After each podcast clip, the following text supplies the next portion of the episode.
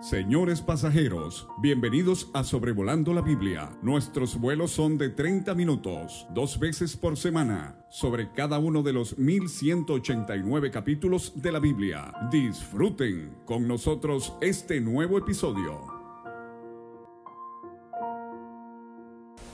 Me da mucho gusto tenerlo conmigo estudiando aquí en Sobrevolando la Biblia, episodio 217 el libro de jueces, capítulo 4, hoy miércoles 12 de octubre del 2022. Ahora, en el libro de jueces ya hemos visto tres jueces, Otoniel, Aod y Samgar. Ahora, en los capítulos 4 y 5 eh, tenemos a Débora y Barak en ese orden porque Débora va a ser la lideresa, eh, Barak va a actuar animado por ella contra un rey cananeo que se llama Jabín. Entonces tenemos en este capítulo una situación muy inusual, eh, una mujer como juez. Eh, el modelo divino desde Génesis 2 contempla eh, el hombre en un papel de liderazgo eh, y la mujer como ayuda idónea, sea en el matrimonio, en cuanto al hogar y los hijos, en cuanto al funcionamiento de una iglesia local, por ejemplo en 1 Corintios 11 y también en el capítulo 14 y en 1 Timoteo capítulo 2 esta enseñanza se hace bastante evidente. Ahora, en las escrituras hay ejemplos de mujeres malvadas que usurparon puestos de liderazgo, dígase Atalía en el tiempo de los reyes, y otras que tuvieron influencia para mal como Jezabel, la esposa del rey Acab, o Jezabel si era su nombre real, eh, esa mujer perversa en la iglesia en Tiatira, en Apocalipsis capítulo 2. Entonces es triste cuando la mujer se sale del rol o de la función que Dios tiene para ella. Y quiero enfatizar que sea en la casa o sea en la iglesia o aún en la sociedad, la mujer tiene una función fundamental, e increíblemente importante, pero eh, dentro de lo que Dios tiene previsto para ella. Mi suegro, ya con Cristo hace unos años, se llamaba David Magoji, le encantaba contar anécdotas sin fin, y él a veces nos hablaba de una congregación en Estados Unidos eh, que ya la reunión estaba en progreso cuando llegó un hermano muy conocido por su habilidad como maestro de las escrituras, pero como ya el culto estaba en progreso, él se sentó atrás, pero eh, queriendo ser de ayuda a esta iglesia local, él escribió en un papelito un mensaje para el hermano que daría los anuncios al final. Y le pasaron este papelito a ese hermano y entonces se vio como él, eh, habiendo leído el recado, consultó con su esposa y algunos alrededor, en plena reunión, escucharon a la esposa decir, no podemos tener reunión el viernes. Yo he invitado a fulanito y a menganita a cenar ese día. O sea, el hermano quería, eh, si se pudiese tener una reunión especial, eh, aprovechando que él iba a estar en la ciudad para eh, dar un mensaje de enseñanza. Pero todos se dieron cuenta esa noche que la que realmente dirigía si sí o si no era la mujer de este anciano que daba los, los anuncios. Entonces, una anécdota muy sencilla, muy triste, pero esto se da. Dice Isaías 3:12, los opresores de mi pueblo son muchachos y mujeres se enseñorearon de él. Pueblo mío, los que te guían te engañan y tuercen el curso de tus caminos. Lamentable cuando mujeres se enseñorean del pueblo de Dios. Entonces la pregunta muy válida es si estuvo mal que Débora asumiera un papel de liderazgo aquí. ¿Cómo es que ella actuaba como juez? Bueno, lo que tenemos aquí es una medida de emergencia, dada la decadencia espiritual en la nación. Y vamos a ver en el capítulo 5, el sábado, Dios mediante, con David Alves Hijo, que hay varios hombres que brillan por su ausencia y esto es lo que está sucediendo aquí. Eh, Dios permite que Débora asuma este papel de liderazgo porque la pregunta es, ¿dónde están los hombres? Ezequiel 22, versículos 29 a 31. El pueblo de la tierra usaba de opresión y cometía robo, al afligido y menesteroso hacía violencia, el extranjero oprimía sin derecho, y dice Dios, busqué entre ellos hombre que hiciese vallado y que se pusiese en la brecha delante de mí a favor de la tierra para que yo no la destruyese y no lo hallé. Por tanto derramé sobre ellos mi ira, con el ardor de mi ira los consumí, hice volver el camino de ellos sobre su propia cabeza, dice Jehová el Señor. ¿Dónde están los hombres? Eh, Esther es otro ejemplo de una heroína grandemente usada por Dios. Ana la profetisa en el Nuevo Testamento, ahí en Lucas 2, destaca en medio de un remanente muy pequeño que reconoció la llegada del Mesías. Y fíjense la escena de la crucifixión, varias mujeres al pie de la cruz y solamente Juan, el discípulo amado. En el sepulcro, José de Arimatea y Nicodemo y varias mujeres, eh, tanto en la sepultura como en la resurrección. María Magdalena en la resurrección, ella este, mostró más iniciativa que los discípulos. Entonces, tanto en la Biblia como en la historia cristiana, Dios ha usado a mujeres en momentos cruciales. Personalmente, eh, estuve en una reunión donde una hermana eh, empezó el himno cuando alguien lo pidió, los hombres no se sabían eh, la tonada. Eh, esto era una vergüenza, obviamente. Ella sabía que no debería haberlo hecho, pero calladitamente ella empezó, me dio la tonada y pudimos entre los dos ayudar a la congregación. Leí hace años de una reunión de oración donde deberían participar todos los hermanos, pero uno participó en oración pública y después hubo un silencio de 16 minutos con varios hermanos presentes. 16 minutos de silencio y por fin una ancianita alzó la voz y a manera de clamor casi un sollozo, ella dijo, Señor, Ayuda a los hermanos. Se están muriendo o ya se murieron. ¿Dónde están los hombres? Esta es la pregunta de jueces capítulo 4. Fíjense que eh, Pedro enseña en su primera carta capítulo 3 que la mujer es el vaso más frágil. Y quizás esto no signifique debilidad física, porque por lo menos en cuanto a valor o valentía, eh, conozco mujeres muy muy fuertes, y a veces hasta en su eh, fuerza física más fuertes que hombres que conozco, pero quizás eh, al enseñar que la mujer es el vaso más frágil, Pedro está insinuando que al sujetarse ella, se encuentra en una posición, en una posición muy vulnerable.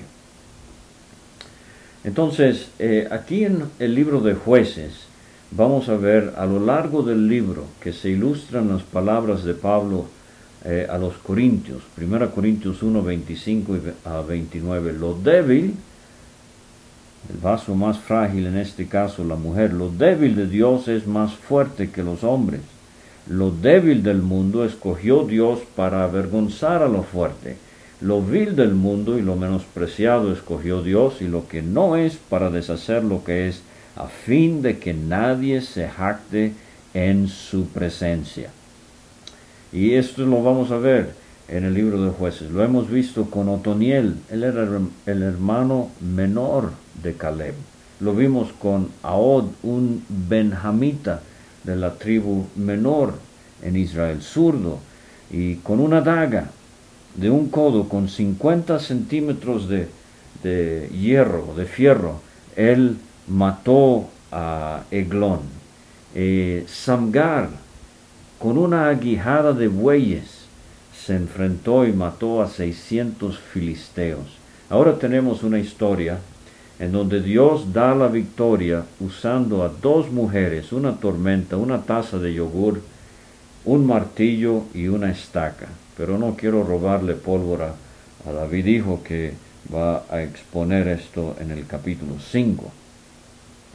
Entonces, versículos 1 a 3, vamos a ver el comienzo de otro ciclo, de eh, estos ciclos que se dan en el libro de los jueces, y lo mencionamos en el episodio antepasado, en el capítulo 2, son ciclos como espirales descendientes, donde vemos la decadencia, la, la descomposición social en Israel, en esta tierra que recién han recibido como herencia.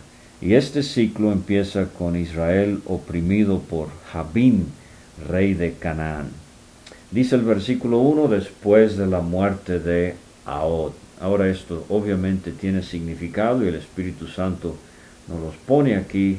ha muerto Josué, ha muerto Ahod y dice, eh, aquí está el primer paso de este ciclo, los hijos de Israel volvieron a hacer lo malo ante los ojos de Jehová. Esta es la cuarta vez, en cuatro capítulos, es la cuarta vez en el libro.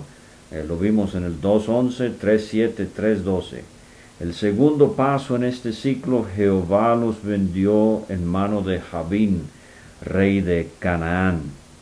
Ahora este Jabín, eh, este es un nombre dinástico, como Faraón, o como Abimelech, o como Herodes. No es el mismo Jabín de Josué 11 que Josué había ya destruido. Y este Jabín reinó en Hazor, que había sido destruida, allá en Josué 11, pero obviamente se reorganizó y ahora aquí está oprimiendo al pueblo de Israel. El capitán de su ejército se llamaba Císara. Eh, Císara, uno de los significados, es el, el, que ve un caballo, significa su nombre, y sí, él va a ver su caballo quebrantado en unos momentos y tendrá que correr a pie. Pero él habitaba en Aroset Goim al norte, esto es al norte, a la altura del mar de Galilea en, Israel, eh, al oeste del, mar. Entonces, imagínese esa región del norte eh, donde ministró nuestro amado Señor Jesucristo. Y el versículo 3 tenemos el tercer paso de este ciclo.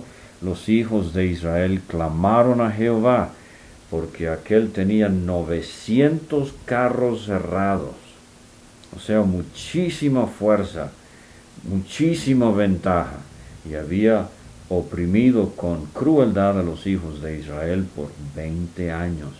Ya hemos visto ocho años de sufrimiento bajo Kusan Risataim, 18 eh, años de sufrimiento bajo Eglón, ahora 20 años bajo Javín. Ya van 46 años perdidos por su rebelión a Dios. Hemos visto ya que en el conteo total de los años que se nos dan, posiblemente fueron más, tenemos ciento años perdidos por el pecado, la desobediencia, la rebelión.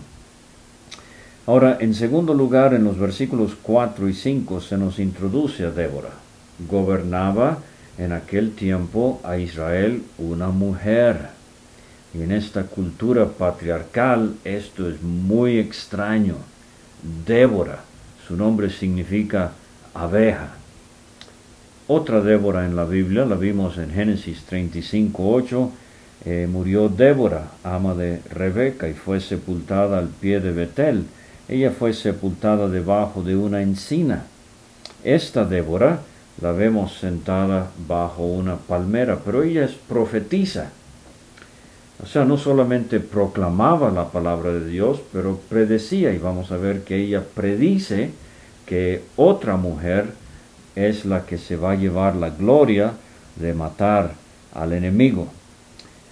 Pero eh, no debemos usar el hecho de que Débora o Ana o las hijas de Felipe, eh, no debemos usar estos ejemplos como argumento para dar eh, participación pública a la mujer en la iglesia.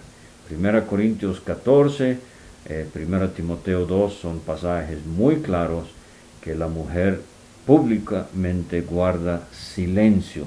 Su función, su rol, eh, sus funciones, sus roles, sus contribuciones son otras y de suma importancia, como ya he tratado de enfatizar. Pero bajo su palmera, eh, entre Ramá y Betel, en el monte de Efraín, eh, ella juzgaba a Israel y los hijos de Israel subían a ella a juicio.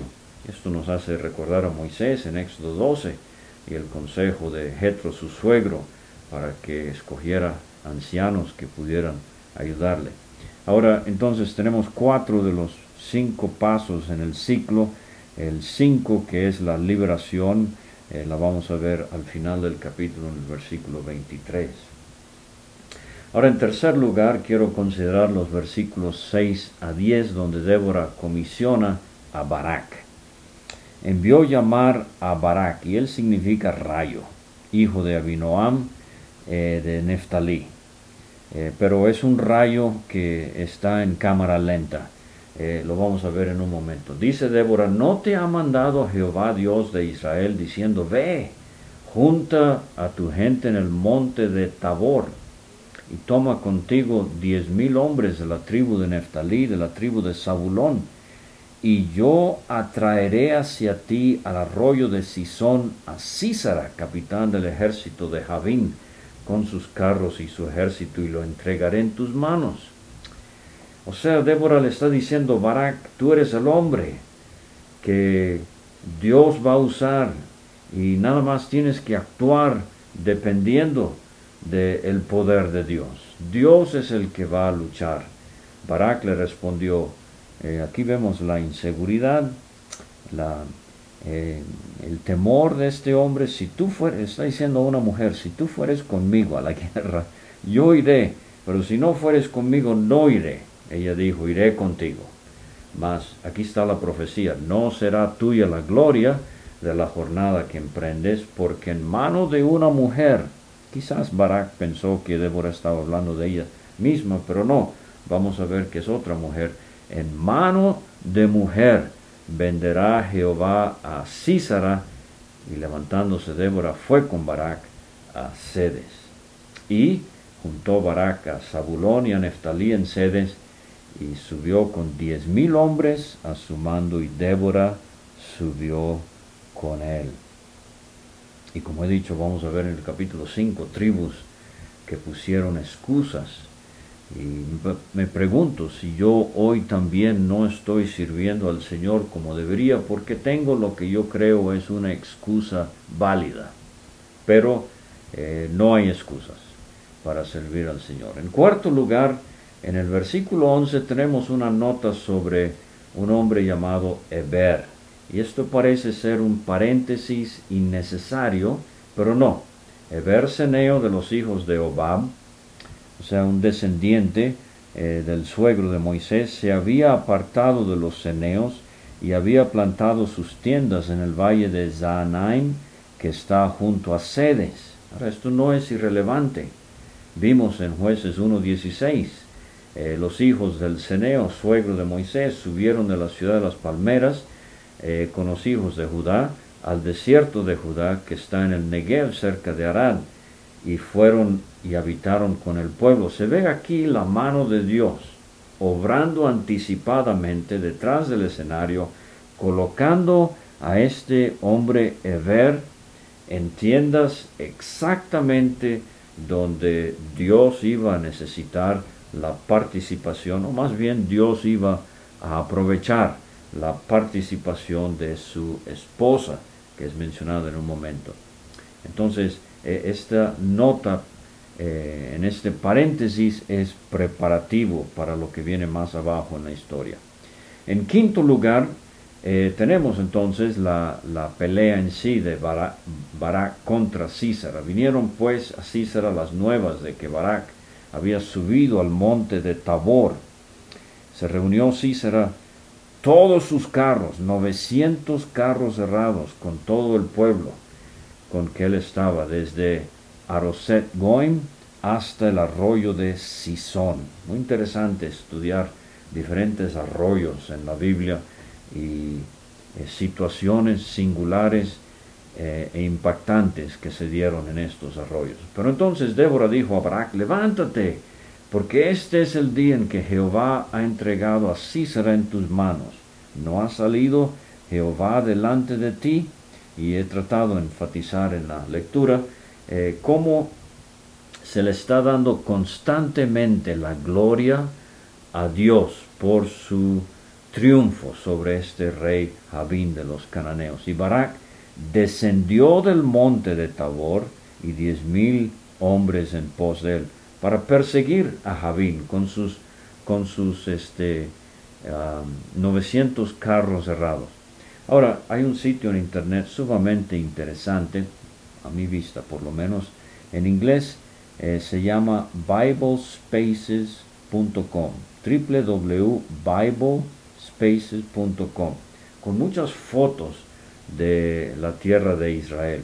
Y voy a incluir una eh, con los que reciben esta grabación a, a WhatsApp. Pero ahí en ese sitio dice, el monte Tabor se encuentra en el extremo oriental del valle de Jezreel, un valle de importancia en la Biblia, 18 kilómetros al oeste del mar de Galilea. Su elevación en la cumbre es de 575 metros. Hay una tradición muy temprana que relaciona el monte Tabor con el monte de la transfiguración, Mateo 17, pero ese es material para otro día. Las tribus de Israel se reunieron en el monte de Tabor. Los cananeos se reunieron en Aroset Goim, probablemente en el lado opuesto del valle de Jezreel, y Barak dirigió el ataque israelita de diez mil hombres contra el ejército de Císara. Pero vamos a leer en el capítulo 5 que Dios intervino con una tormenta y el río Sison se desbordó e hizo imposible el viaje en carro. Estos 900 carros errados quedaron inservibles. Fuese 5, 20, 21. Desde los cielos pelearon las estrellas, desde sus órbitas pelearon contra Císara, los barrió el torrente de Sison, eh, el antiguo torrente, el torrente de Sison. Es un una poesía, un himno que vamos a ver en el capítulo 5. Y Jehová quebrantó a Císara, dice el versículo 15, a todos sus carros y a todo su ejército a filo de espada eh, delante de Barak, y Císara descendió del carro y huyó a pie. Mas Barak siguió los carros y el ejército hasta Roset Goim, y todo el ejército de Císara cayó a filo de espada hasta no quedar ni uno ni uno. Entonces tenemos eh, el clímax de la historia aquí, la, el punto número 6 en el capítulo, versículos 17 a 21, como Jael, la esposa eh, de este hombre, el descendiente del suegro de Moisés, tenemos aquí a Eber, Jael es la esposa de Eber, discúlpenme, y ah, dice el versículo 17, ah, Císara huyó a pie a la tienda de Jael, mujer de Berseneo. Recuerde que cuando eh, la historia de Abraham y Sara, estos beduinos muchas veces tenían eh, varias tiendas y Sara tenía su tienda. Parece que Jael tenía su tienda y este, Císara llega a la tienda de Jael, mujer de Berseneo, porque había paz, shalom, entre Javín y Hazor, eh, y Javín, rey de Hazor, y la casa de Berseneo. Y Jael sale, ah, y aquí tenemos una situación típica de muy buena ah, hospitalidad, hasta cierto punto, eh, de Jael. Ella sale a recibir a Císara, le dice, ven, señor mío. La mujer, Débora, le dice a Barak, ve. Pero Jael, esta mujer, le dice a Císara, ven, ven a mí, no tengas temor. Y él vino a ella a la tienda y ella le cubrió, está empapado este hombre, no solamente de la lluvia que mandó Dios, pero del sudor, porque está corriendo sin carreta, sin caballo. Y le cubrió con una manta y él le dijo, te ruego que me des de beber un poco de agua. Pero fíjese, ella abrió un odre de leche y le dio a beber y le volvió a cubrir. Y le sugiero que cuando lleguemos al capítulo 5 vamos a ver que esta leche es una crema que parece ser yogur. En tazón de reyes se lo da. Hospitalidad de primera clase. Y él le dijo, estate a la puerta de la tienda y si alguien viniere y te preguntare diciendo, diciendo, ¿hay aquí alguno? Tú responderás que no. Esta es una mentira que eh, quiere que Jael cuente al que llegue. Yo recuerdo hace, muchos años estaba visitando de casa en casa en el estado de Nueva York para una serie de predicaciones que íbamos a tener en una tienda. Y llegamos a una casa donde eh, la puerta de malla estaba cerrada pero la puerta de madera estaba abierta. Tocamos el timbre varias veces tocamos con una moneda el marco de la puerta. Por fin llegó una niña y en vez de preguntar ella simple, simplemente nos dijo, mi mamá dice que no hay nadie. ¿Quién le enseñó a esa niña a mentir? Bueno, la mamá que estaba más atrás al fondo del pasillo. Aquí Císara quiere que Jael mienta, pero la mano de Dios sobre Jael hace que ella tome un giro en esta hospitalidad tan distinguida que le ha dado a Císara. Pero Jael, mujer de Ber, tomó una estaca de la tienda. Era una peregrina beduina muy diestra con esto. Poniendo un mazo en su mano, se le acercó calladamente y le metió la estaca por las sienes y la enclavó en la tierra, pues él estaba cargado de sueño y cansado, mojado, ahora con el calorcito, con la lechita Císara cae rendido de sueño y muere. La última cosa que le pasó por la mente a Císara fue una estaca.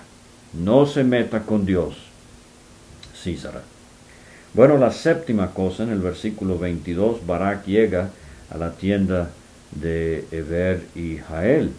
Siguiendo Barak a Císara, eh, Jael salió a recibirlo y le dijo, ven, te mostraré al varón que tú buscas. Y él entró donde ella estaba y aquí Císara yacía muerto con la estaca por la sien. No un estocazo, pero un estacazo.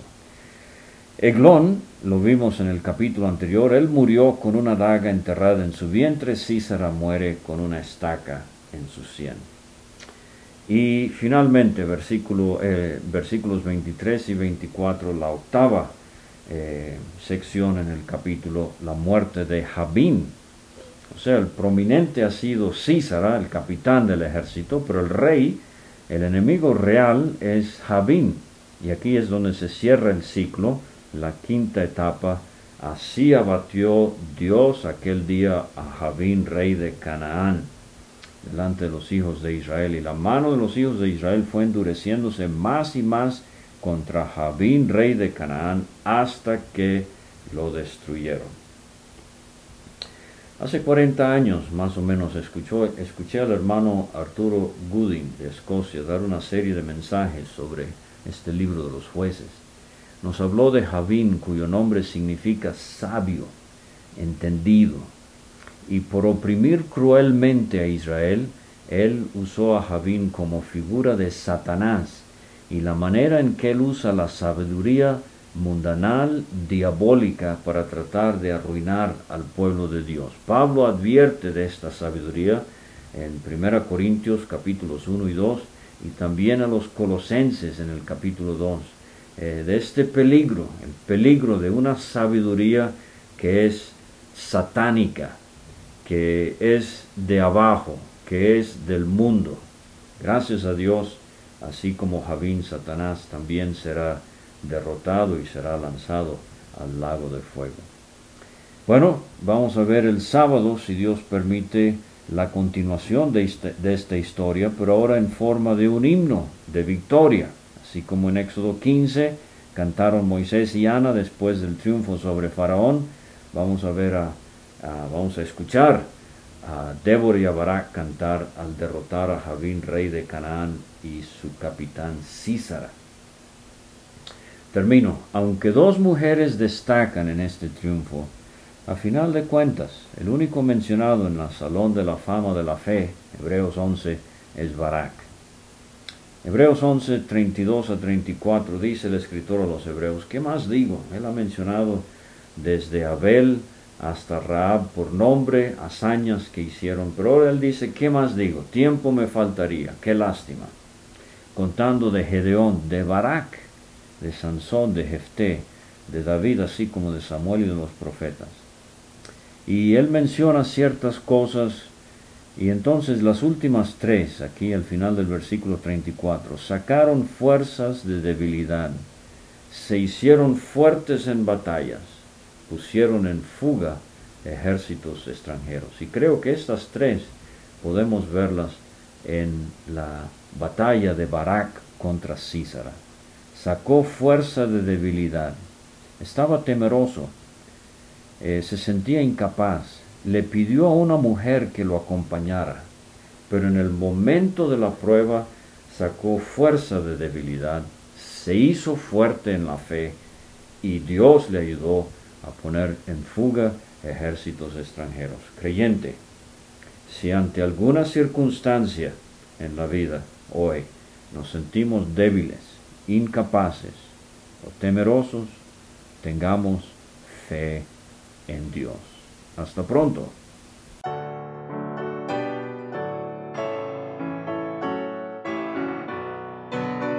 Muchas gracias por escuchar. Puede conseguir todos los episodios de Sobrevolando la Biblia en aplicaciones de podcast como Spotify o Pocket Cast para recibir dos audios por semana a su WhatsApp. Envíe un mensaje al más 52 322 349 2258 y no olvide añadir este número a sus contactos. Hasta la próxima.